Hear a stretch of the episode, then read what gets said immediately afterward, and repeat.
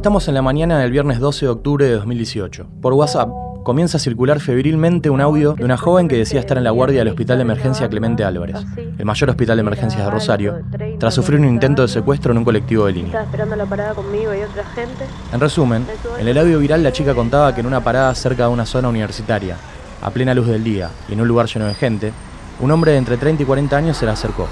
Primero le ofreció un fanzine, una revista hecha con fotocopias, y después le invitó a escuchar música en sus auriculares. La chica se subió a un colectivo de la línea 144 y el tipo subió tras ella. Me subo al colectivo. En la narración, la protagonista de decía que ya sobre el colectivo tomó la revista dudando, Y- pero después la devolvió porque se empezó a sentir mal.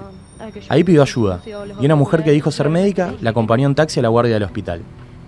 El mensaje advertía a otras chicas que se cuidaran de esta persona, porque siempre andaba dando vueltas por la zona. que estaba cazando así chica y que avise, así que difundan si quieren este mensaje. Mientras el audio comenzaba a replicarse y a llegar a más y más teléfonos, mucha gente empezó a reconocer que era el dios punk, un pibe que hacía muchos años se dedicaba a tocar en la calle y que era conocido por molestar a los comerciantes del centro con su guitarra y su parlante. Tanto que en 2007 habían juntado firmas para que no toque más. Nadie se molestó en chequear si el audio era verdadero o falso. En Instagram empezaron a aparecer fotos de su cara y de la revista que repartía con insultos. Mientras tanto, en Twitter comenzaron a circular posteos afirmando que llevaba a Burundanga en la mochila, que había querido subir a la chica a una camioneta y que era un violador. Burundanga se convirtió en tendencia en Rosario. Estos dos datos resultaron ser lisa y llanamente falsos. Nadie sabe quién los inventó ni de dónde salieron. Chiques, tengan mucho cuidado con la revista que te ofrece este hijo de la mierda. Pero Esto hay un flaco que, que tiene tatuado en la frente Soy Dios Punk. Guarda ¿Se Rosario con este hijo de puta que anda suelto porque anda repartiendo revistas con burundanga. Drogaron con burundanga a una chica en la parada de colectivos de Pellegrini y Alem. Si les ofrecen la revista de una banda, no una la banda y algo les pone, parece que las droga. Ojo, no es joda, parece Un grupo de amigas se tiraron encima y retuvieron al sorete que andaba con burundanga por Rosario. Es un buen viernes. Más tarde, la policía confirmó a los medios que una joven había llegado ese día cerca de las 9.50 a la guardia del hospital y le había contado a los policías del destacamento un hecho similar al audio viralizado. En el hospital la sometieron a análisis para confirmar o descartar que le hubieran drogado, tal como ella había dicho. Pero casi ninguno esperó los resultados. Los medios comenzaron a propalar la información sin preocuparse por saber si la joven podría haber sido víctima de lo que denunciaba, había vivido una situación de paranoia o sencillamente estaba mintiendo. Con este cuadro de situación, Mesina se convirtió en un blanco fácil tras conocerse la denuncia. Los que sabían por dónde frecuentaba le fueron a buscar para pegarle. Fue detenido en plena calle, a pocas cuadras del lugar donde había sucedido el hecho. A la viralización en redes de su cara se sumaron pronto y de forma irresponsable canales y portales de noticias que mostraron cómo se lo llevaba la policía sin difuminar su rostro. Pronto su cara estuvo en las páginas web más leídas de la ciudad. Procedió a la detención del sindicado como autor del hecho en la zona de Pellegrini y Paraguay. Su padre Alfredo, que es abogado, recuerda que fue el mismo quien, alertado sobre la existencia del audio, fue hasta la comisaría segunda y pidió que lo detuvieran porque lo estaban golpeando en la calle y tenía miedo de que lo mataran. Era muy sensible la cuestión, ¿viste? Y, y bueno, me apersoné a la, a la, a la segunda y se dije que lo detuviera, porque realmente lo, que lo iban a matar, era, sí, era más, era más peligroso la calle que cualquier cosa en ese momento. Creo que no me equivoqué. La policía actuó. Mesina estuvo una hora y media demorado. Y sin pasar por audiencia, la fiscal Gisela Paulicelli le formó causa por lesiones leves y le dio la libertad. No tenía antecedentes penales. Hacía años que ofrecía sus revistas por la zona. Nunca había pasado algo similar. Además, tenía un certificado de discapacidad. Y por eso salió rápido. La gente se imaginaba violación, se imaginaba cualquier cosa, se imaginaba. Fue una cosa terrible.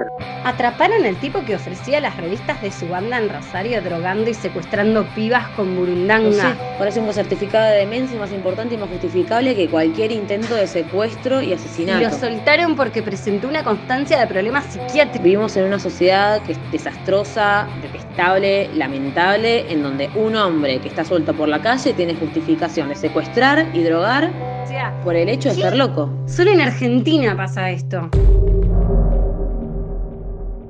Y hablé con, con la policía allá y me dijeron que, que estaba cazando así chica y que avise, así que difundan si quieren este mensaje. El audio no daba un dato fundamental. Había un policía en el colectivo que revisó la mochila de Mesina. La única sustancia que llevaba el músico eran semillas de chía. Él había ofrecido la revista a otras personas, que también la habían tocado, y no les había pasado nada. El mismo policía se presentó espontáneamente a declarar y dijo que había palpado y olido las fotocopias para comprobar si tenían algo. no encontró nada. También hay otros testigos que estaban en el colectivo hoy, cuando sube este muchacho, que recibieron la misma o las mismas revistas y que no les pasó La nada. detención se produjo después, en otro lado y por pedido de su papá. Nadie consideró que era peligroso. El dios punk ni siquiera dejó que su padre lo representara como su abogado.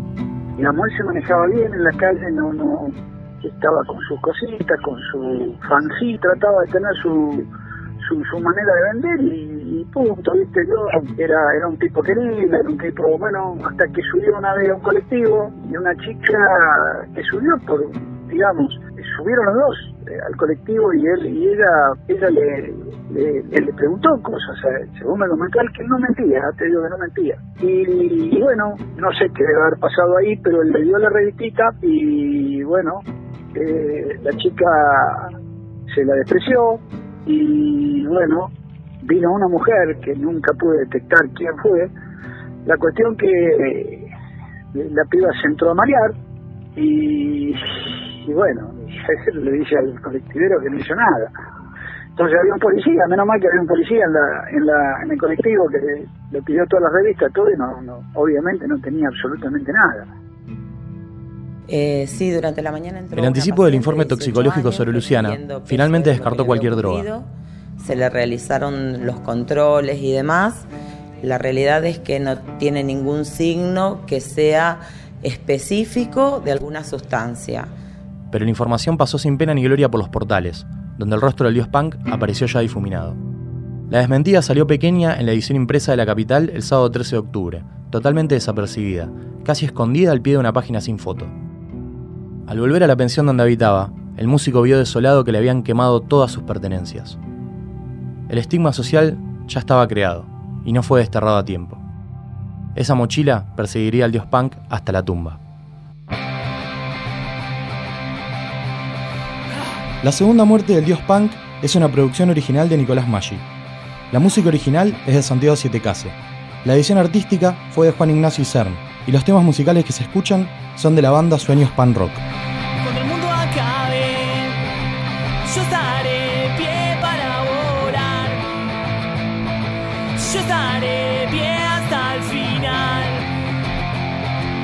Yo estaré pie para soñar